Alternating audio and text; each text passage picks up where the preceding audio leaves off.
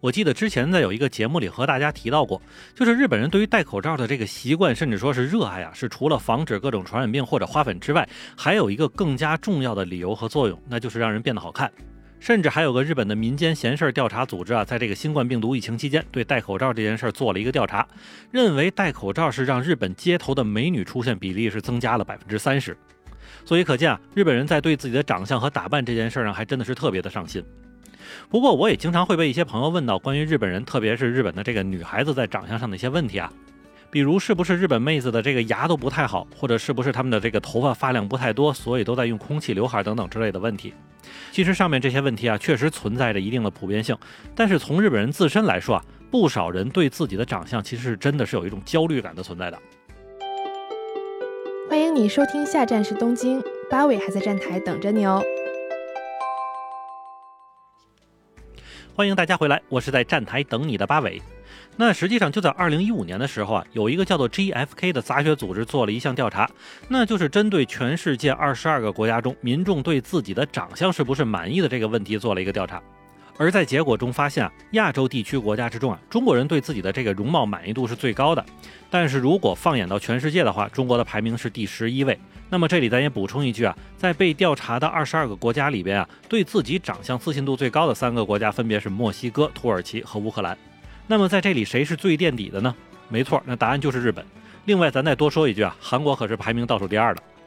那其实这个结果吧也真不新鲜，因为从这两个国家能够把整容和美妆做成技术输出型产业，就能知道其国内的需求是有多么旺盛。不过颜值偏低这件事情可能也是存在的，因为我就在日本的一些漫展啊，或者是街头看到稍微长得漂亮点的这个小姐姐啊，基本一会儿就能听到她是说中文的中国人。只不过在最近几年呢，这个日本妹子确实是通过被称为东洋妖术的这个化妆哈，让整体国民的颜值都有了提升。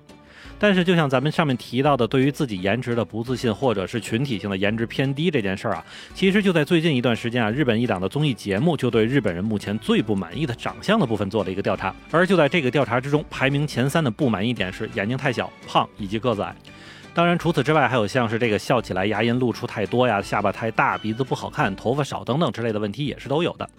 所以可见呢，在我节目开头时所说的那些被朋友们问过的问题啊，日本人心里自己还是挺有数的。其实就在前段时间啊，就有听众朋友私信问过我说：“哎，这个日本妹子是真的去故意留两个虎牙吗？啊，看着挺好看，挺可爱的。”但其实大家有可能不知道啊，如果没有齿科整形术的存在，那么日本妹子里估计十个里边都有九个牙齿长得都不好，甚至说是非常不好。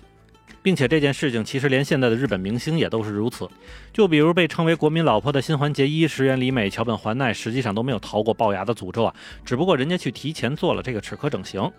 不过，在这个牙齿方面吃亏最多的女性啊，应该算是这个有村架纯的姐姐了哈。她叫有村兰里，她呢，甚至是因为这个嘴巴的这个形状不好看的，被吃瓜群众们网暴了一番啊，甚至导致一度在和她的这个妹妹进行对比之后，她自己都说自己是丑女了。但其实你说这个有村兰里能比妹妹差多少哈？毕竟是这个亲姐妹俩。甚至呢，相比一般人来说啊，这个有村兰里的牙齿长得都算是整齐的，只不过是下巴这部分呢是稍微有点胖和稍微有点前凸，所以最终呢，她还是选择通过整容来解决了问题。另外不得不说的是啊，由于二战之后日本老百姓的这个营养水平一直在不断上涨，所以平均身高啊什么都能打平，甚至超过亚洲平均水平了。但问题是啊，这件事儿放在日本妹子们身上就有点让人纠结了。因为就在男性身高不断增加的同时，女性身高呢却增长十分缓慢，所以啊，经常能够看到一些长相还十分可爱的妹子，但身高也就是一米五几左右，确实让人觉得是特别没辙，以至于很多个子矮的这个日本女孩子啊，都去穿那种鞋底厚达十到十五厘米的松糕鞋。只不过由于日本习惯性的那种跪坐姿势啊，哪怕是到现在，仍旧有很多女孩子，就算是身高没问题，她腿型也都不好看。而恰恰就是这种大背景之下，日本又是一个擅长二次元创作的国家，所以导致了一大票被男人们热捧的二次元形象呢，就在某种情况下成为了三次元妹子们化妆时候的参考对象。那现在在日本很多的视频网站之中啊，都可以看到非常近乎于二次元的这种化妆教程的存在，比如教你怎么把眼睛画大之类的方法，都是比比皆是的。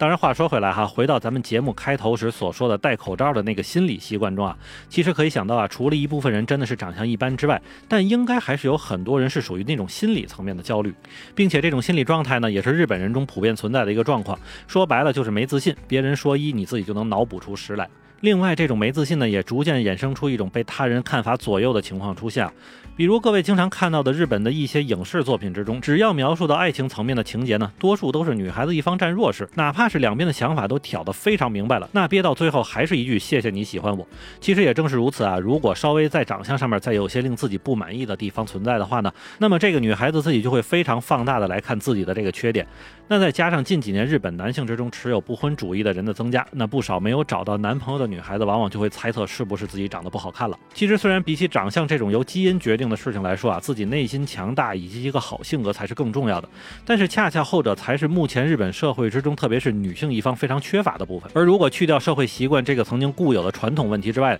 一直不断增加的在网络层面中的胡言乱语，确实也给了女性很多自信方面的沉重一击啊。所以考虑至此啊，恐怕日本人在对自己相貌的忧虑上还是要持续一段时间了吧。那么好，感谢您收听下站时东京，我是在站台等你的八尾。